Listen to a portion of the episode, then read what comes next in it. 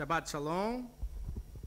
Shabbat Shalom. Que o Senhor abençoe com a sua alegria, com a sua prosperidade. A alegria que vem dele, está nele, temos nele e só nele. E hoje, neste dia em que nos reunimos para honrá-lo e glorificá-lo, vamos mais uma vez continuar com a nossa série de pregações na carta de Paulo aos Efésios e convidava a todos a abrirem as vossas Bíblias em Efésios, capítulo número 2. Continuando onde parámos, neste caso, há duas semanas atrás, ou antes, há três semanas atrás. Há três semanas atrás abordámos do versículo 1 ao versículo do número 3. E hoje, seguindo viagem, vamos do 4 até ao 7. Então, carta de Paulo aos Efésios, capítulo número 2, do versículo 4 ao versículo 7. Uh, mas então, como estávamos, ou temos estado a falar, antes, como tem sido uh, da praxe, ao longo desta série, começamos por relembrar qual é o nome então desta série. Vamos dizer, vamos repetir todos juntos duas vezes. O nome da série é Igreja, Família e Casa de Deus igreja, família e casa de Deus. E depois a declaração que nos tem acompanhado, também para relembrarmos, vamos dizer duas vezes, que é porque somos igreja, somos família. Porque somos igreja, Deus habita em nós. Vamos então dizer, porque somos igreja, somos família. Porque somos igreja, Deus habita em nós.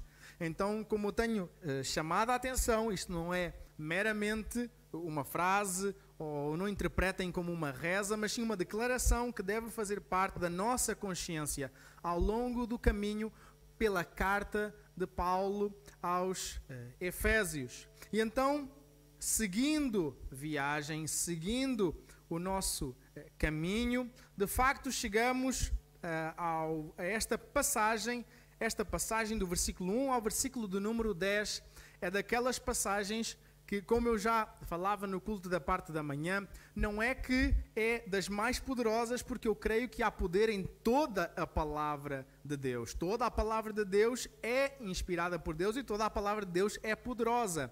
Mas condensa nestes 10 versículos muito daquilo que é aquilo que nós alcançamos em Jesus Cristo na nossa conversão, na nossa salvação, na nossa transformação por meio dele.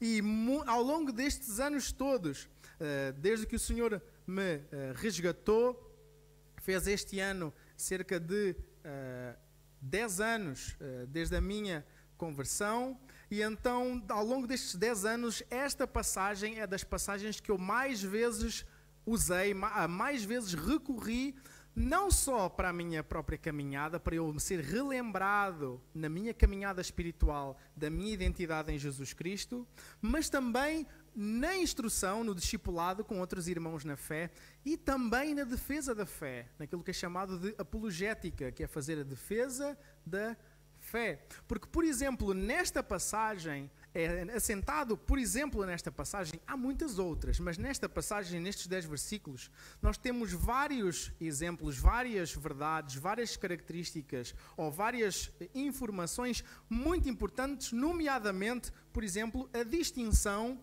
entre as únicas duas religiões que existem à face da Terra. Só existem, na prática, duas religiões à face da Terra e podemos categorizá-las da seguinte forma: podemos dizer que existe a religião verdadeira, que é o Evangelho de Jesus Cristo. Não há como dissociar a verdade e a verdade das Escrituras senão por meio de Jesus Cristo e todas as outras que, à luz da Bíblia, são falsas e por isso eu não vou pedir perdão a ninguém, nem a ninguém de outra religião, porque é a Bíblia que diz que ela é que é verdadeira e tudo o resto é falso. Então prego a palavra, como pregador do Evangelho, sou chamado a pregar a palavra de Deus e a palavra de Deus na totalidade. E a palavra diz que ela é verdadeira e que tudo o resto que não provém de Deus é falso.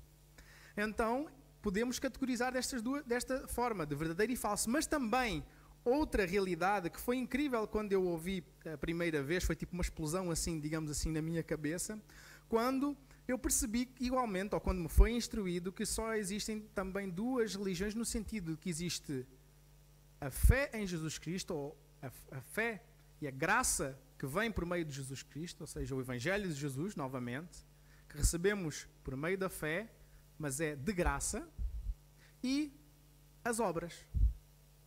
Se nós contra contrastarmos só na fé cristã, só no Evangelho de Jesus Cristo, é que nós ouvimos falar de salvação pela fé de graça. É algo que é nos dado de graça. Enquanto em todos os outros sistemas religiosos, todos, tu tens que fazer, tens que caminhar, peregrinar, tens que ofertar, tens que te ajoelhar, levantar, deitar, não comer ou comer, uh, e por aí vai. Todos os outros sistemas religiosos é de obras. Tu é que tens que meditar, tu é que tens que fazer isto. És tu que vais fazer para evoluir o teu espírito, És tu que vais fazer para ganhar mais crédito diante de Deus? És tu que vais fazer para merecer a salvação? És tu que vais fazer para que no final do, das contas, na balança, pese mais para o lado das boas ações do que para das más ações? És tu que vais fazer para não é seres iluminado e seres unido à divindade? Então sempre é obras. Só no Evangelho do Senhor Jesus Cristo é que nós ouvimos falar de salvação por meio da fé que nos é dado de graça. E se é dado de graça, não é merecido. Não é por merecimento. E nós não merecemos. E como vamos caminhar mais um pouco ao longo desta passagem, de, depois de irmos ao Senhor em oração, uma das coisas que nós temos de ter consciência é exatamente é, é isso. Uh, não, pouco, não raras vezes, quando irmãos em algum período de dificuldade da sua vida espiritual, ou eu mesmo, em algum momento de fraqueza, de dificuldade, de melancolia, tristeza, abatimento na minha caminhada espiritual, se deparam eh, com a sua fraqueza humana, se deparam com o quão nós não somos aquilo que gostaríamos de ser, o quão nós ainda não somos parecidos como Jesus, como gostaríamos de ser, e paramos e pensamos, ou param os irmãos e pensam e me dizem: eu, eu acho que eu, eu não mereço a salvação. Eu olho no fundo dos olhos dessas pessoas e digo: é verdade, tu não mereces. Mas eu também não mereço. Ninguém merece. Realmente, a única coisa que nós merecíamos era a condenação eterna. A salvação é pela graça, não é por merecimento. A salvação não é por meio da fé em Jesus Cristo, nos é dada de graça. Não é porque nós somos mais inteligentes que os outros, mais especiais que os outros, não é, não é por causa dos nossos lindos olhos, é por gra pela graça de Deus. E é isso, é algo que tem que estar sempre bem ciente nas nossas vidas, bem ciente nas nossas mentes, e no qual nós devemos caminhar e relembrar. O que nós somos é por graça. E depois vamos continuar a meditar um bocadinho mais sobre isto mais à frente, mas neste momento vamos mais uma vez ao Senhor em oração. E depois vou convidar-vos a se colocarem de pé e vamos ler do versículo número 1 ao versículo número 7 para apanharmos o contexto também onde começamos. Vamos ao Senhor em oração. Pai de amor, de infinita bondade, misericórdia, favor, somos gratos esta manhã pelo privilégio de estarmos aqui na tua presença, em nome do teu filho amado Jesus, para te louvar, exaltar, engrandecer o teu santo nome como já foi falado aqui esta manhã, o nosso desejo de facto é trazer honra, glória, louvor, exaltação, agrado ao teu coração, Senhor. Este culto que nós estamos a prestar, como exatamente o nome diz, é culto. E se é culto, é para ti, não é para nós, Senhor. E por isso queremos sim exaltar, como já esta semana falamos, exaltar o teu nome, glorificar o teu nome engrandecer o teu nome, fazer conhecido o teu nome, Senhor Deus. Pois de facto, muito nós te temos sim a agradecer. Clamamos, ó Deus, que à medida que tu também transformas a nossa murmuração, a nossa tendência de murmurar, de reclamar da vida, em gratidão, Senhor, que tu nos possas capacitar cada vez mais a sermos praticantes da tua palavra e não meramente ouvintes, Senhor. Que tu sejas de contínuo glorificado através das nossas vidas e que neste momento para além deste culto que nós humilde e singelamente estamos a prestar esta manhã, suba diante de ti como um cheiro suave na tua presença. Também ansiamos, Senhor, que tu venhas falar conosco, que sintas alegria e liberdade de passear aqui no nosso meio, tocar os nossos corações por meio da tua palavra e, por sua vez, Senhor Deus, não deixares que nós saiamos daqui os mesmos que nós entramos.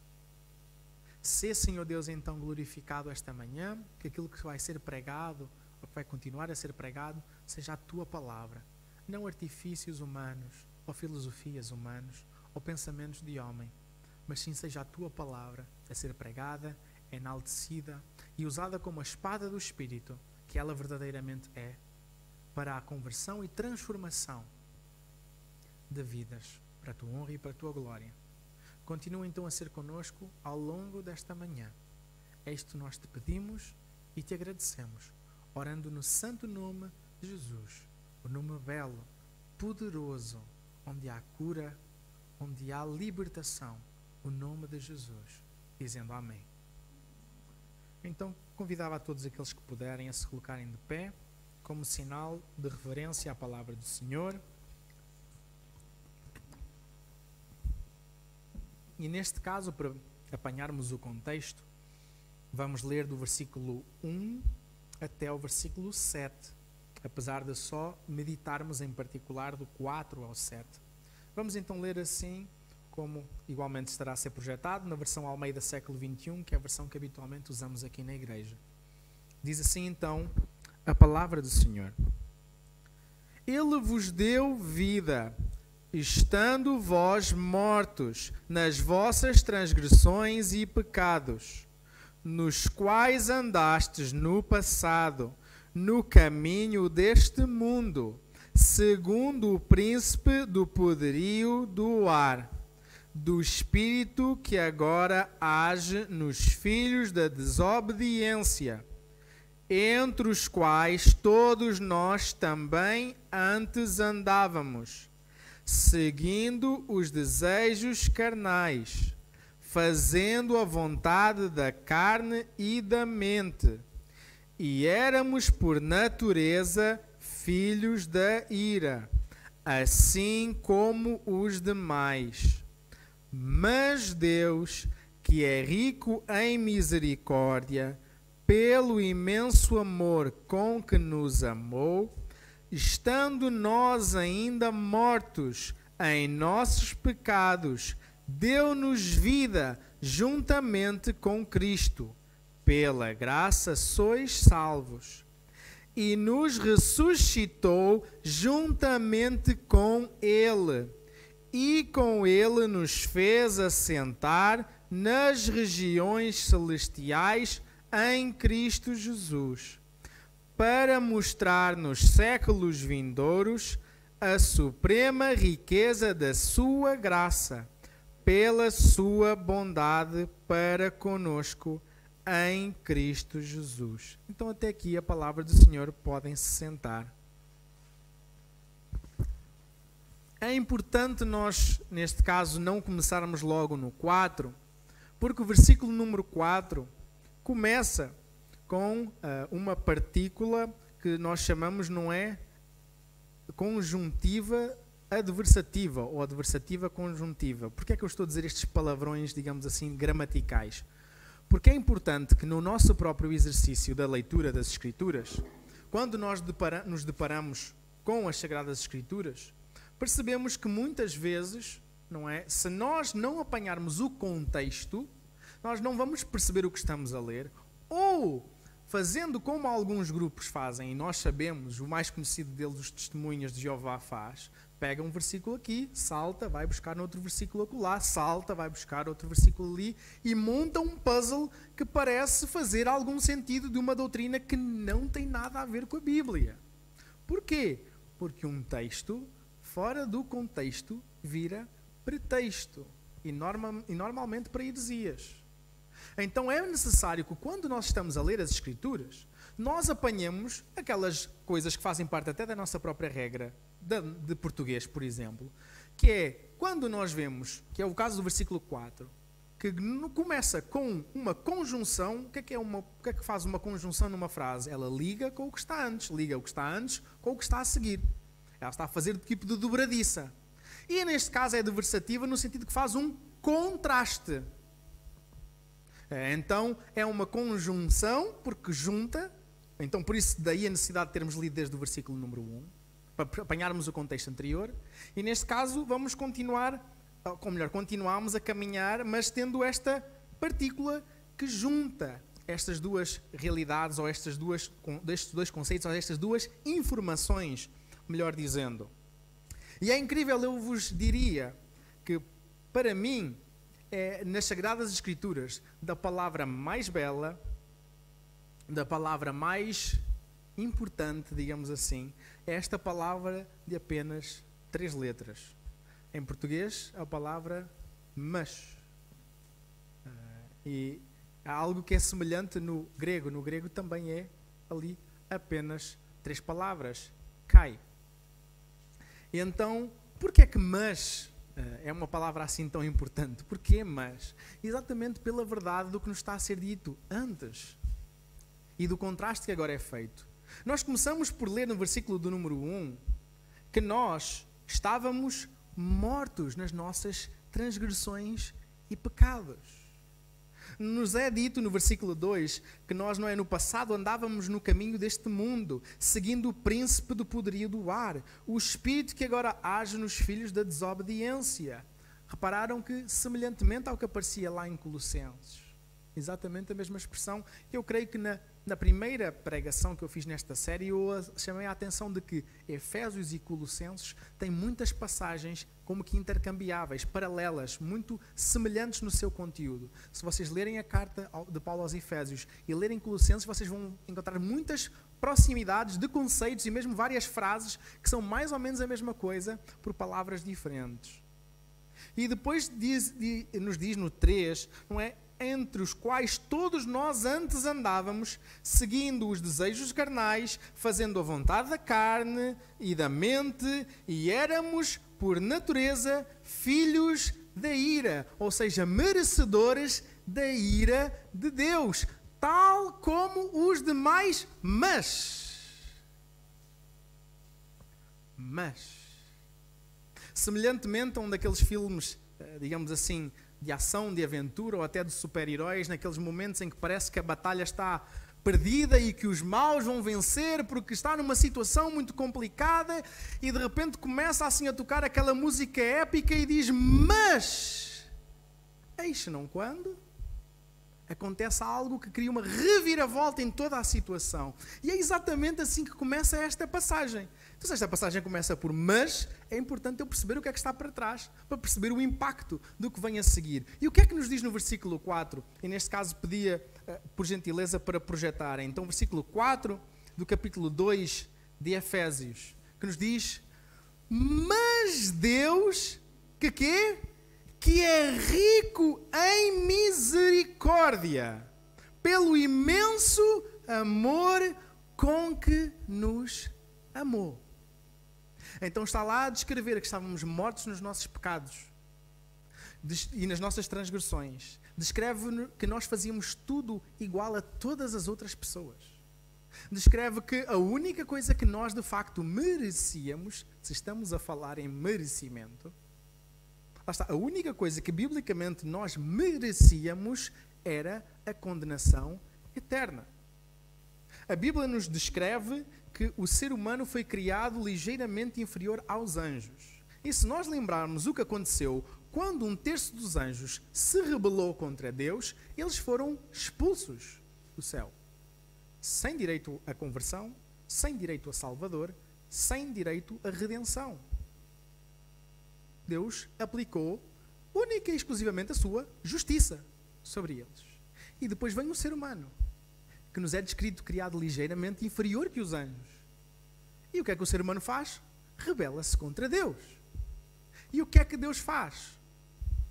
Mas, em vez de aquilo que seria expectável, que seria igualmente serem expulsos, sem segunda chance, sem redenção, sem Salvador, sem arrependimento, mas Deus, quis fazer diferente. Ele não tinha que fazer diferente. Ele quis fazer diferente.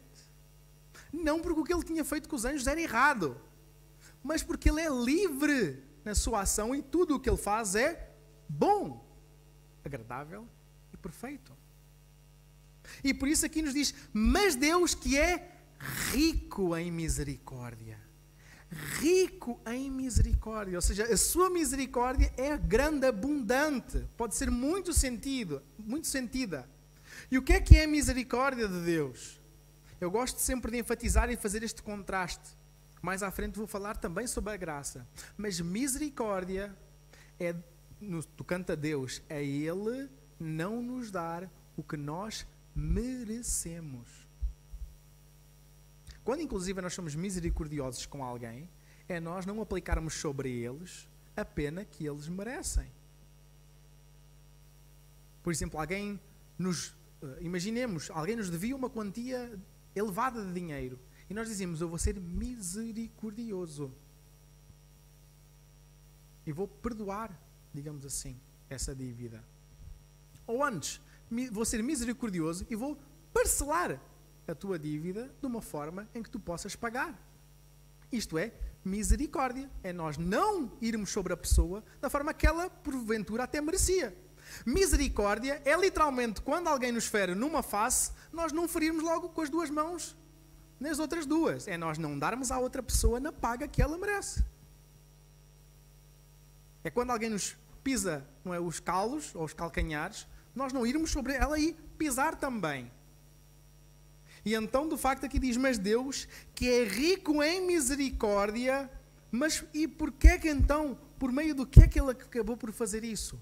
Pelo imenso amor com que nos amou. Pelo imenso amor com que nos amou. E lembremos igualmente, no tocante à misericórdia de Deus, no tocante à graça de Deus, no tocante a qualquer coisa em relação a Deus, o amor de Deus é livre. Às vezes eu vejo uh, ser descrito o amor de Deus na boca de muitos pregadores. Eu creio que é de, daqueles atributos de Deus que é dos mais caricaturados ou travestidos nas Sagradas Escrituras. Porque se descreve muitas vezes o amor de Deus como se Deus fosse uma adolescente com uma paixão platónica pelo seu cantor favorito ou pelo seu ator de cinema que somos nós. E então ele olhava para nós e ai que coisinhas tão fofinhas, ai que ele é tão belo e canta tão bem, coisa. eu não consigo viver sem ele, ai é o motivo da minha existência e da minha vida, e ai que eu tenho que salvar aquele povo lá embaixo, eu não posso ficar sem salvar aquelas pessoas. Não é assim o amor de Deus. Não foi assim o amor de Deus. O amor de Deus é livre. Deus sempre foi amor. Ele não passou a ser amor depois do ser humano ou depois dos anjos existirem. Quando a Bíblia diz que Deus é amor, não é porque nós existimos ou porque Ele decidiu derramar o seu amor por nós. Ele é amor porque Ele sempre foi amor. Ele sempre existiu. Lembremos. Ele sempre existiu. Claro que é complexo para nós, que somos finitos, não é? que passamos, antes não existíamos e passámos a vir à existência e por meio de Jesus Cristo viveremos agora para sempre, também é complicado perceber como é que nós vamos viver para sempre. Mas Deus sempre existiu e Ele sempre existiu assim, perfeito. E na perfeição do seu amor, Ele é livre, porque Ele sempre amou. O Pai sempre amou o Filho, o Filho sempre amou o Pai, o Pai sempre amou o Espírito, o Espírito sempre amou o Filho. Deus sempre existiu como amor. Pai, Filho e Espírito Santo sempre existiu como amor e, ama, e amando-se. E se há quem Deus ama acima de todas as coisas, é Ele próprio. Deus não é idólatra. Deus não ama ninguém acima dele próprio. Ele ama-se também em primeiro lugar, como é o primeiro mandamento, que é amar a Deus acima de todas as coisas. Então Deus não iria amar mais nada acima dele próprio. Senão Deus seria um próprio idólatra. Não é?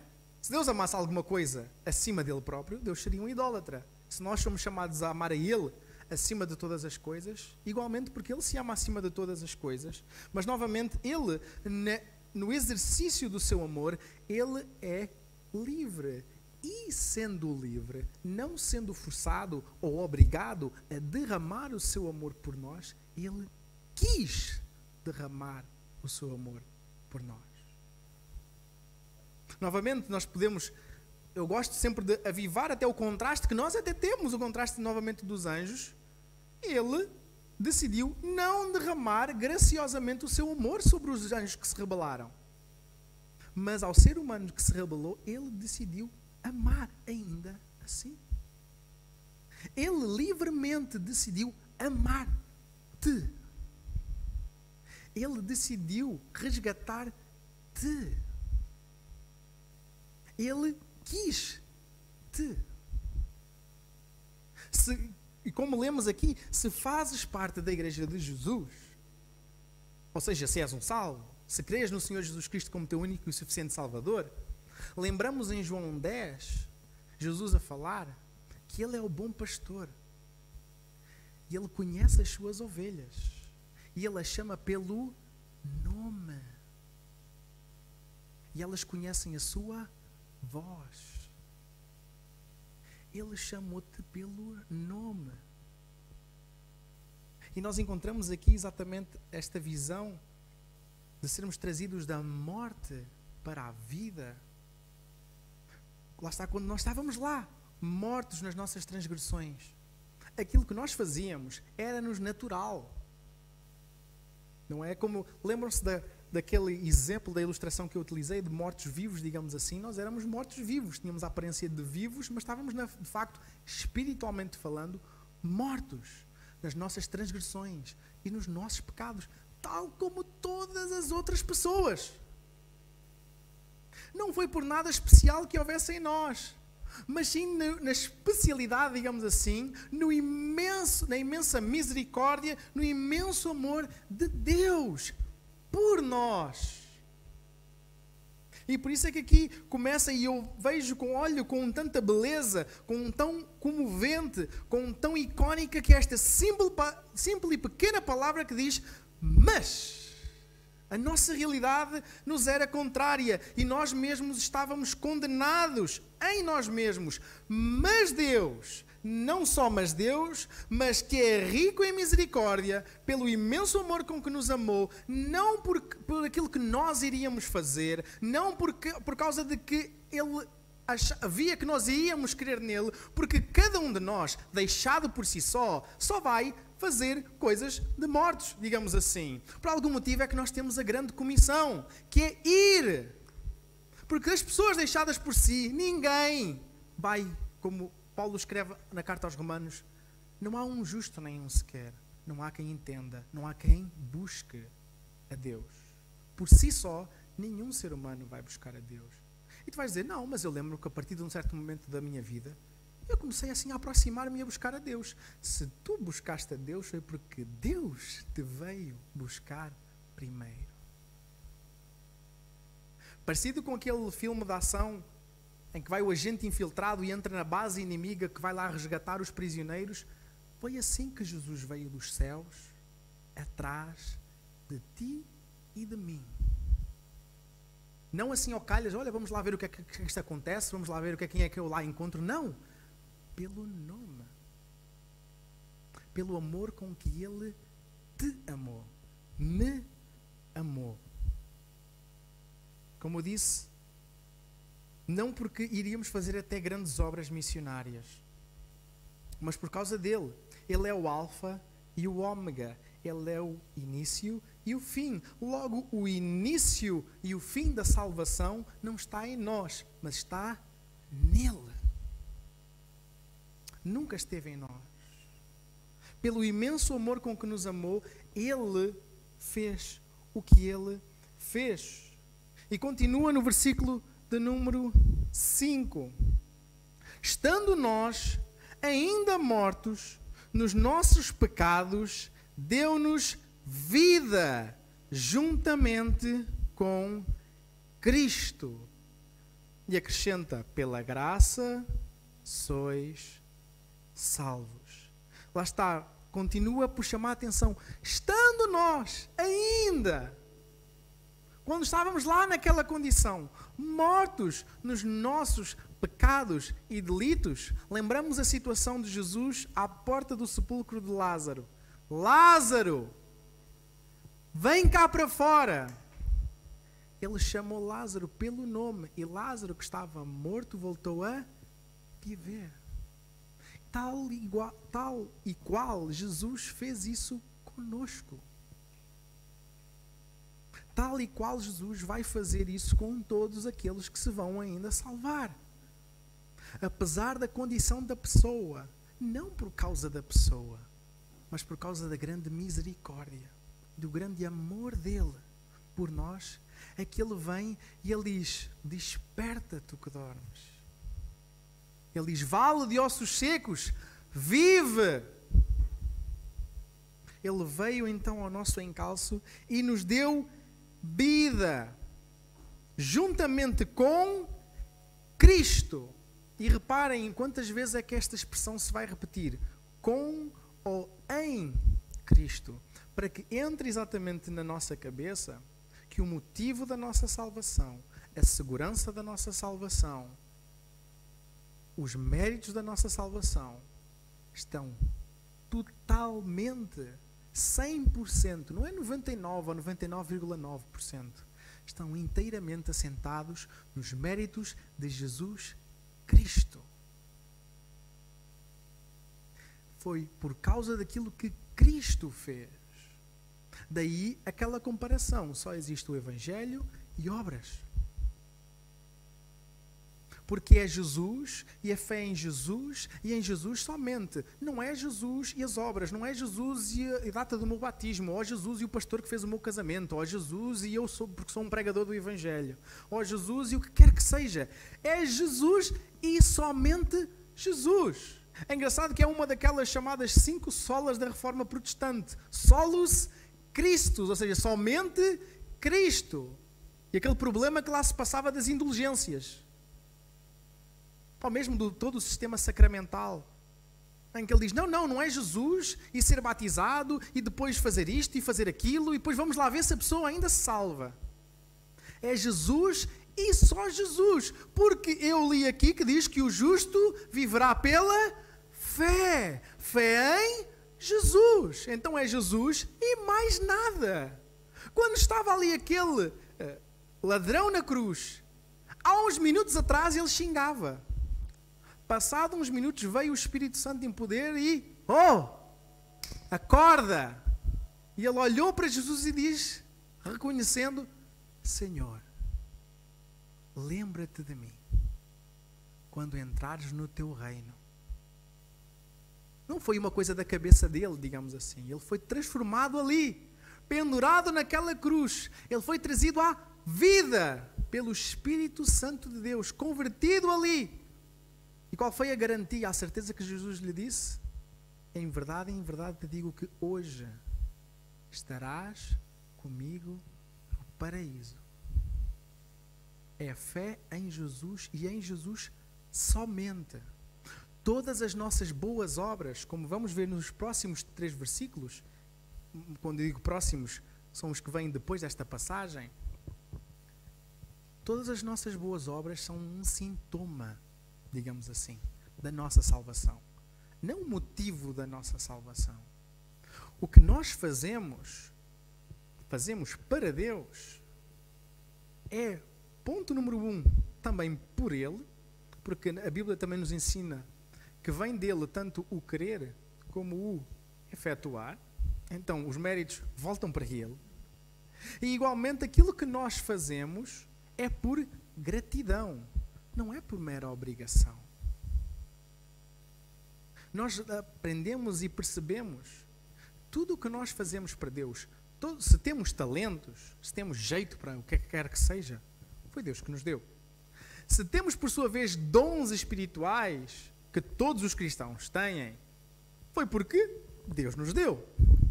Se temos recursos na nossa posse, foi porque Deus nos deu para administrarmos para a sua honra e glória.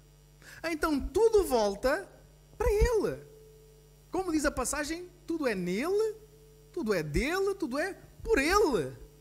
E glória ao nome dele para sempre. Então tudo o que nós fazemos é por gratidão, é por amor. Não porque vamos meter mais pedrinhas na nossa salvação, digamos assim. Porque a nossa salvação já está selada em Cristo Jesus. Com Cristo Jesus. A nossa salvação já está nele garantida. Agora a nossa vida espiritual é vivida em amor, em gratidão e ao mesmo tempo incrível, capacitada por Ele. É Ele que nos capacita a caminhada. É Ele que não nos deixará nem nos desamparará ao longo da caminhada. E de facto é incrível nós vermos exatamente isto que ele fez e por isso agora nos diz exatamente pela graça sois salvos, não pelo merecimento sois salvos. Ou pelos vossos lindos olhos sois salvos, pelo vosso, vosso grande valor vocês são salvos. Não, pela graça. E graça, de facto, é de graça. Como eu gosto de fazer o contraste, não é? Misericórdia é Deus não nos dar o que nós merecemos. E graça é Ele dar-nos o que nós não merecemos. E a salvação, a vida eterna. A comungar com Ele para todo sempre, desde agora e para sempre. Porque a Bíblia também descreve que a vida eterna começa aqui. Como assim a vida eterna começa aqui? Sim, porque nós agora já temos comunhão com Ele.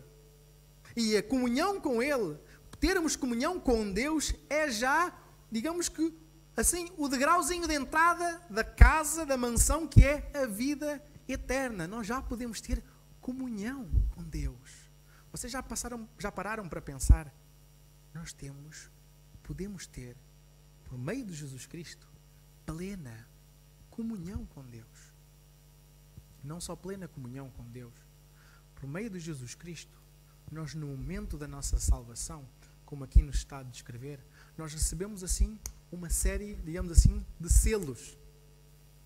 Como assim uma série de selos? Calma, eu não estou a falar de nada místico ou assim, eu estou a dar uma ilustração.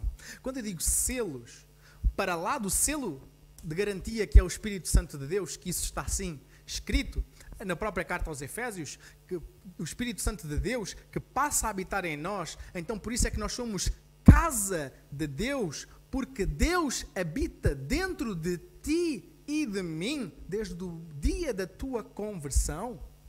Por isso, tu não mais estás sozinho em qualquer situação, mas se tu já crês unicamente, exclusivamente no Senhor Jesus Cristo para a tua salvação, e nele e somente nele, não nas tuas boas obras que vais fazer, não no facto daquilo que vais fazer para a glória de Deus, não porque vais entregar o teu corpo para ser queimado, não porque vais dar toda a tua herança para a igreja, se fosse o caso. De forma alguma. Ninguém é salvo pelas obras. Volto a insistir. Mas por aquilo que Cristo fez. Nós fomos, e como eu estava a falar a questão dos selos, tirando a questão do selo do Espírito Santo, que é garantia, da, diz que é o selo de garantia da nossa salvação, nós somos, recebemos o carimbo de, então vou usar a expressão, o carimbo de filhos. Tu foste adotado por causa daquilo que Jesus Cristo fez. O nosso irmão mais velho foste adotado como filho de Deus, como filha de Deus. Por isso é que nós agora nos podemos dirigir a Deus Pai e dizer: Pai nosso. Pai meu. Porque Ele de facto agora é nosso Pai. Então não só tens comunhão com o Supremo Criador do universo, mas Ele é teu Pai. Ele é teu Pai. E Ele te ouve. Ele presta atenção. Semelhantemente a uma criança pequena, digamos assim, que vem ao seu pai porque se magoou no joelho, por exemplo, e vem chorar ao pé do seu pai, e o seu pai, como que se aproxima assim dele para o ouvir, o nosso Pai Celestial. Sempre que nós lhe abrimos o nosso coração, erguemos a nossa voz a Ele, mesmo mentalmente, Ele se aproxima de nós e presta atenção ao que lhe estamos a dizer. Já pensaram bem nesta realidade? Nós não merecíamos nada para além da condenação eterna. E Deus, que é rico em misericórdia, pelo imenso amor com que nos amou, nos trouxe da morte para a vida. e nos adotou, não é? Nos resgatou, nos libertou, limpou o nosso cadastro e nos deu o cadastro de Jesus, cravando o nosso cadastro lá na cruz. E por isso agora nós somos encontrados livres e lemos nas Sagradas Escrituras que agora já não há mais condenação para quem está em Cristo Jesus. Por quê? Porque o nosso cadastro já foi lá cravado na cruz. E agora nós recebemos o cadastro de Jesus. E Deus, quando lida conosco, lida de forma semelhante a como se lidasse com o próprio Jesus. Por isso é que agora ele só tem um sorriso em direção a nós. Por isso é que agora, sempre em Cristo Jesus, sempre os seus braços de misericórdia, a sua mão de misericórdia está sempre disponível para nós em Cristo Jesus, por meio do Cristo Jesus, por meio daquilo que ele já falou. Desculpem, por meio daquilo que ele já fez. No versículo 5 não é voltarmos à imagem do versículo 1, diz aquele contraste, nós estávamos mortos, mas ele deu-nos vida juntamente com Cristo. Lembrando que é pela graça que nós somos salvos. Lembramos a crucificação, este ato poderoso do nosso Salvador, ao ponto que eu não sei se se lembram, mas ainda acrescenta este simbolismo que a, morte do Senhor Jesus Cristo foi tão poderosa. Vocês não sei se lembram lá naquela passagem em Mateus 27, do 50 ao 53, que nos diz que quando Jesus expirou e houve aquele terremoto, não é? O céu se escureceu. Irmãos nossos na fé ressuscitaram. Não sei se, não sei se lembram isso. O que aconteceu foi um ato tão poderoso. Mas leiam, por favor, depois leiam, e podem apontar Mateus 27, 50 ao 53, que diz: Quando Jesus expirou, houve sepulcros que se abriram e irmãos nossos ressuscitaram. Novamente lembrando, tal como quando Jesus ressuscitou Lázaro, e um bocadinho mais já vamos falar exatamente sobre isso no versículo 6, ele, ele, ressuscitou com este corpo natural. Lázaro morreu uns anos mais tarde, como estas pessoas depois morreram uns anos mais tarde, digamos assim, de uma vez por todas. Mas de facto foi este ato tão poderoso que foi necessário de ser feito para nos unir, para nos reconciliar de volta com Deus.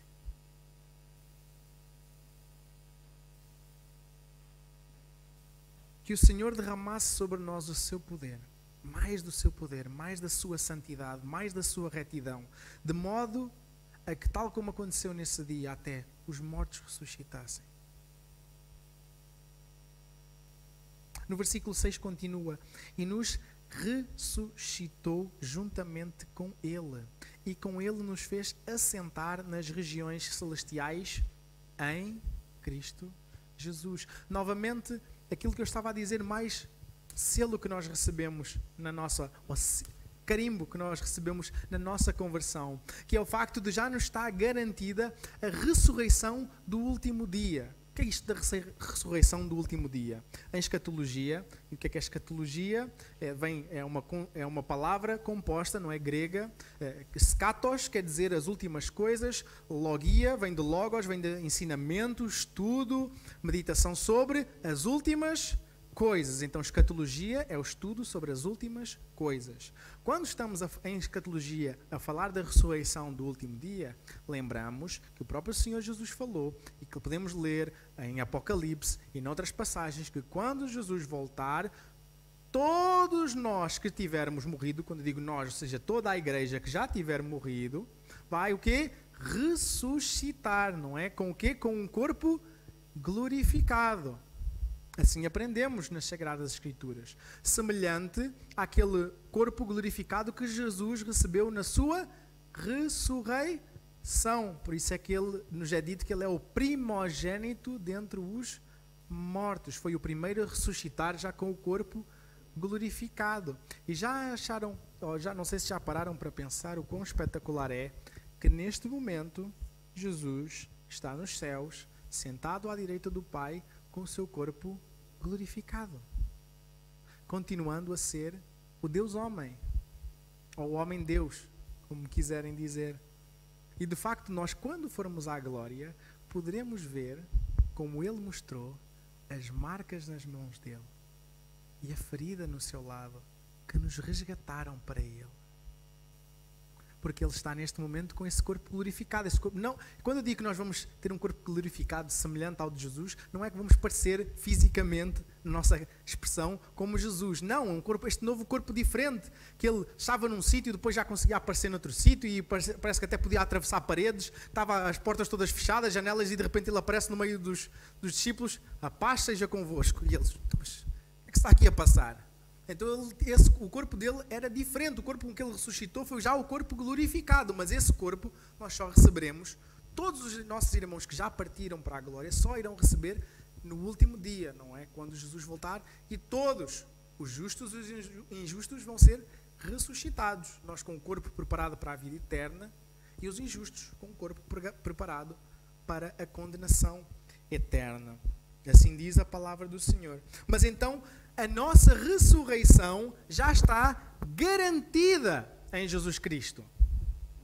Agora já aqui, aqui exatamente nos diz no 6 e nos ressuscitou juntamente com ele. E com ele nos fez assentar nas regiões celestiais em Cristo Jesus. Nós ainda não estamos, digamos assim, sentados lá nas regiões celestiais. Mas isso não está prometido em Jesus Cristo. A garantia é certa. Porquê? Porque, novamente, é nos méritos dele. É pela obra dele. É por aquilo que ele fez. E por isso é que eu gosto de dar tanta ênfase quando muitas vezes, e eu compreendo que muitas vezes há alguma, não é, confusão naquela questão sobre a questão da certeza ou não da salvação. Eu gosto sempre de lembrar aquilo que a gente não ganhou, não alcançou por mérito, também não pode perder por demérito. Aquilo que já não, já não nos foi dado porque nós merecemos, nós não podemos perder por não merecer. Nós já não merecíamos. Por isso é que a Bíblia nos ensina: salvo uma vez, perseverantemente salvo. Eu não gosto da expressão salvo uma vez, salvo para sempre. De facto, salvo uma vez, salvo para sempre. Mas perseverantemente salvo, porque a Bíblia também nos diz que quem perseverar até ao fim será salvo. Então, todos os salvos vão perseverar até ao fim. Porque em Filipenses, Paulo lembra e escreve que eu estou certo que aquele que começou a boa obra em vocês a vai completar até o dia de Jesus Cristo. Ou seja, quer Jesus venha ou quer nós vamos à sua presença antes, é Deus que vai continuar a ser conosco. Novamente, a certeza está alicerçada nele, nos méritos dele e na obra dele em mim e em ti. E continua, não é? No versículo número 7, novamente, nos, terminamos assim por hoje, que diz: Para mostrar nos séculos vindouros a suprema riqueza da sua graça, pela sua bondade para conosco em Cristo Jesus. Então, o motivo da nossa salvação, o motivo da, da, salvação dos nossos irmãos no passado, é exatamente para enaltecer, levantar, exaltar, glorificar a bondade de Deus. Não é o que nos diz aqui? Para mostrar nos séculos vindouros a suprema riqueza da sua graça pela sua bondade para conosco. Então, para enaltecer a bondade, a graça de Deus, para proclamar a graça e a misericórdia de Deus, que é capaz de salvar todo o tipo de pessoas. Lembramos naquela passagem em que uh, Paulo escreve que no meio daquela igreja haviam ex-bruxos, ex-prostitutas, homossexuais, assassinos, ladrões e por aí vai. Às vezes esses é, crimes ou pecados que são assim mais considerados escabrosos, havia irmãos que no passado tinham estado nessa vida, mas agora eles já não eram mais rotulados ou perseguidos pelas falhas do passado, mas agora tinham uma nova identidade em Jesus Cristo. Assim somos nós. Se a nossa vida está escondida em Cristo, Se a nossa salvação está escondida em Cristo, não mais somos escravos do nosso passado. Não mais temos de andar com medo ou vergonha do nosso passado, porque agora fomos feitos filhos de Deus. Há uma música que eu acho muito interessante, creio que também existe uh, uh, traduzida, mas honestamente nunca ouvi em português que me lembre, mas em, em suma, uma parte uh, da música, creio que é no próprio refrão, diz assim: Eu já não sou mais um escravo do medo, eu sou um filho de Deus. E repete: Eu já não sou mais um escravo do medo, eu sou um filho de Deus. A nossa identidade está em Jesus Cristo. Nós fomos feitos novas criaturas. Não mais o nosso passado tem poder sobre nós. Não mais os nossos erros do passado, os nossos pecados do passado. Se eles diante de Deus já foram lançados no mar do esquecimento, tendo sido cravados e perdoados por meio do sangue de Jesus, por que é que nós agora vamos deixar que outros ou nós mesmos nos voltemos a escravizar em vergonha, em medo, por causa do nosso passado que já não nos define. A nossa definição agora é filhos de Deus, é ovelhas do seu pasto, é noiva de Jesus Cristo, é salvos e remidos pelo sangue do Cordeiro. E por isso é que na Igreja de Jesus Cristo existem antigos, bêbados, ladrões, assassinos, bruxos, assassinos de pai e de mãe, homossexuais e por aí vai. Mas todos esses pecados já foram pagos por meio de Jesus Cristo. E agora essas pessoas vivem uma nova vida. Não é? Aquele que está em Cristo é uma nova criatura. As coisas velhas já passaram, eis que vieram coisas novas. Ou em outras versões dizia: eis que tudo se fez novo. Não por mérito nosso, mas por mérito de Deus. Por isso nós precisamos de também diariamente, por um lado, lembrar que já não é mais o nosso passado que nos define, que não precisamos de ter vergonha quando vamos à presença de Deus, quando vamos abrir a nossa boca diante de Deus, mesmo tendo falhado, porventura para pedir perdão, não mais precisamos de ter vergonha. Sempre vamos encontrar as portas abertas e o seu braço de graça e misericórdia estendido para nós. E, por sua vez, tendo em conta a nossa nova identidade em Cristo, quando o pecado que tão perto de nós nos anda a assediar, nos vier tentar seduzir, a gente vai lembrar: não, a minha vida já não é definida por estas coisas. Eu não me vou deixar mais enredar por estas coisas do passado. Eu sou agora um cristão. Eu sou um filho de Deus. E eu não posso mais me deixar enredar por estas coisas. Eu creio que todos nós nos lembramos quando nós éramos pequenos, porventura, ou alguns de nós talvez ainda ouvimos esse tipo de coisas. Tu vê lá como é que tu te portas fora de casa. Porque a forma como tu te vais comportar lá fora vai trazer um bom ou mau nome à nossa família. A forma como tu te portas lá fora é que vai, vão dizer que eu sou uma, uma boa mãe ou sou um bom pai. E da mesma forma, nós agora carregamos o nome de Cristo nós carregamos o nome da família de Deus. Por isso, nosso comportamento aos olhos do mundo vai julgar o nosso Pai, vai julgar a nossa família. Por isso é que muitas vezes os comportamentos dos cristãos, e quando eu digo cristãos entre aspas, é porque muitos não é, dizem que são cristãos, mas vivem piores que incrédulos. O facto de alguém dizer que é, não quer dizer que a pessoa seja. Porque como o Senhor Jesus lembrou em Mateus 7, pelos frutos os conhecereis, não é?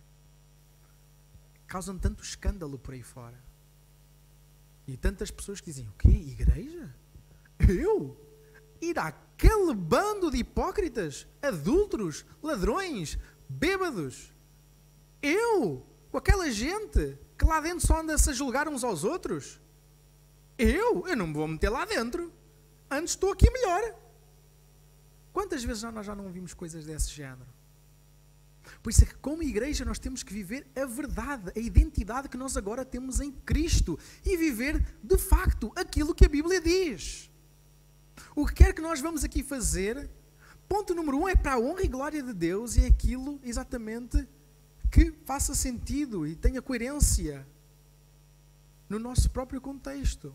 E não vivermos à base de tradicionalismos, mas depois vivermos vidas ocas, que nem eram os fariseus, altos estudiosos das Escrituras, sabiam de cor o Pentateuco, ou seja, Gênesis, Êxodo, Levítico, Números e Deuteronômio. Não é saber de cor os nomes, eles sabiam de cor os livros, até aos 13 anos de idade. Eram encarados pelo povo como os homens mais santos no meio deles. E Jesus chamou-lhes de sepulcros caiados. Sabem o que é, é um sepulcro caiado? Traduzindo para português: um mausoléu, um jazigo familiar, todo cheio de mármore e, e ouro. Mas lá dentro, o que é que está? Corpos em apodrecimento. Porque por fora pareciam ser super santos. Eles até sabem o Pentateuco de cor, mas a sua conduta, o seu coração era podre. Nunca tinham de facto conhecido a Deus verdadeiramente.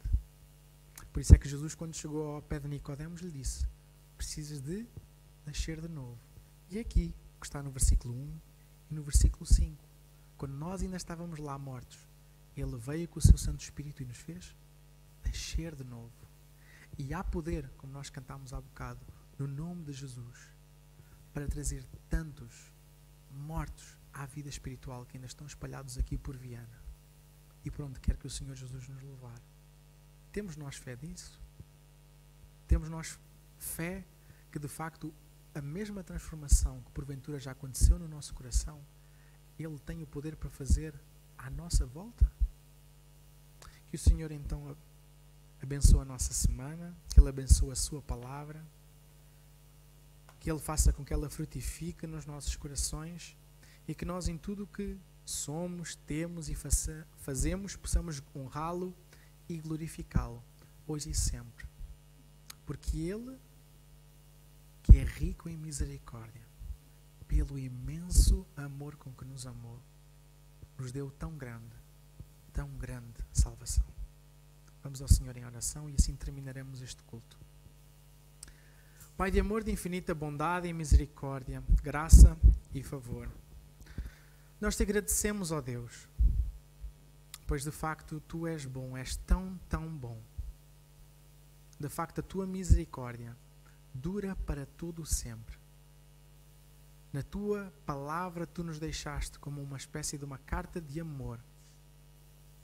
A forma como tu enviaste o teu filho e como ele, o nosso Senhor Jesus, veio voluntariamente ao nosso encontro para nascer um de nós à parte do pecado, nunca errou, nunca pensou a nada de errado.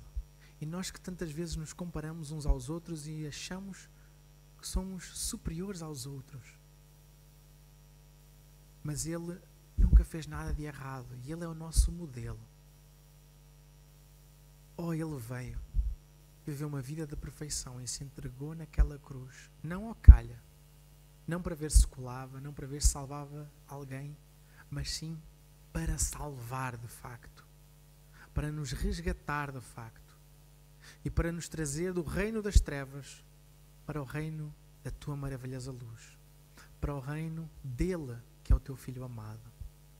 E agora as nossas vidas só fazem sentido se vividas para ti e para a tua honra e glória. Capacita-nos, Senhor Deus, a cada dia termos esta plena consciência da nova e nossa identidade em Cristo. E que não mais sejamos escravos do nosso passado, escravos dos nossos erros, escravos deste mundo, escravo do inimigo das nossas almas, escravo da nossa carne, mas sim livres no nome de Jesus para te honrar, para te glorificar com tudo o que somos e com tudo o que nós temos. Capacita-nos a viver então vidas autênticas diante de ti. Capacita-nos, ó Deus, a renunciar ao pecado que tão de perto nos assedia. E capacita-nos, Senhor Deus, sempre a sermos arrependidos quando falhamos contigo. Ó Pai, como a tua graça é tão abundante, como o teu amor é tão grande, clamamos que então a graça do nosso Senhor Jesus Cristo, que se entregou por cada um de nós, que as doces, uh, o teu grande amor por nós manifestado nisso, e que as doces consolações, a coragem para a pregação do Evangelho, a ousadia, a cura, a unção do Santo Espírito, sejam com todos e com cada um. Oramos no nome que é sobre todo o nome, o nome mais belo, o nome mais poderoso, o nome que é incomparável, o nome de Jesus, dizendo Amém.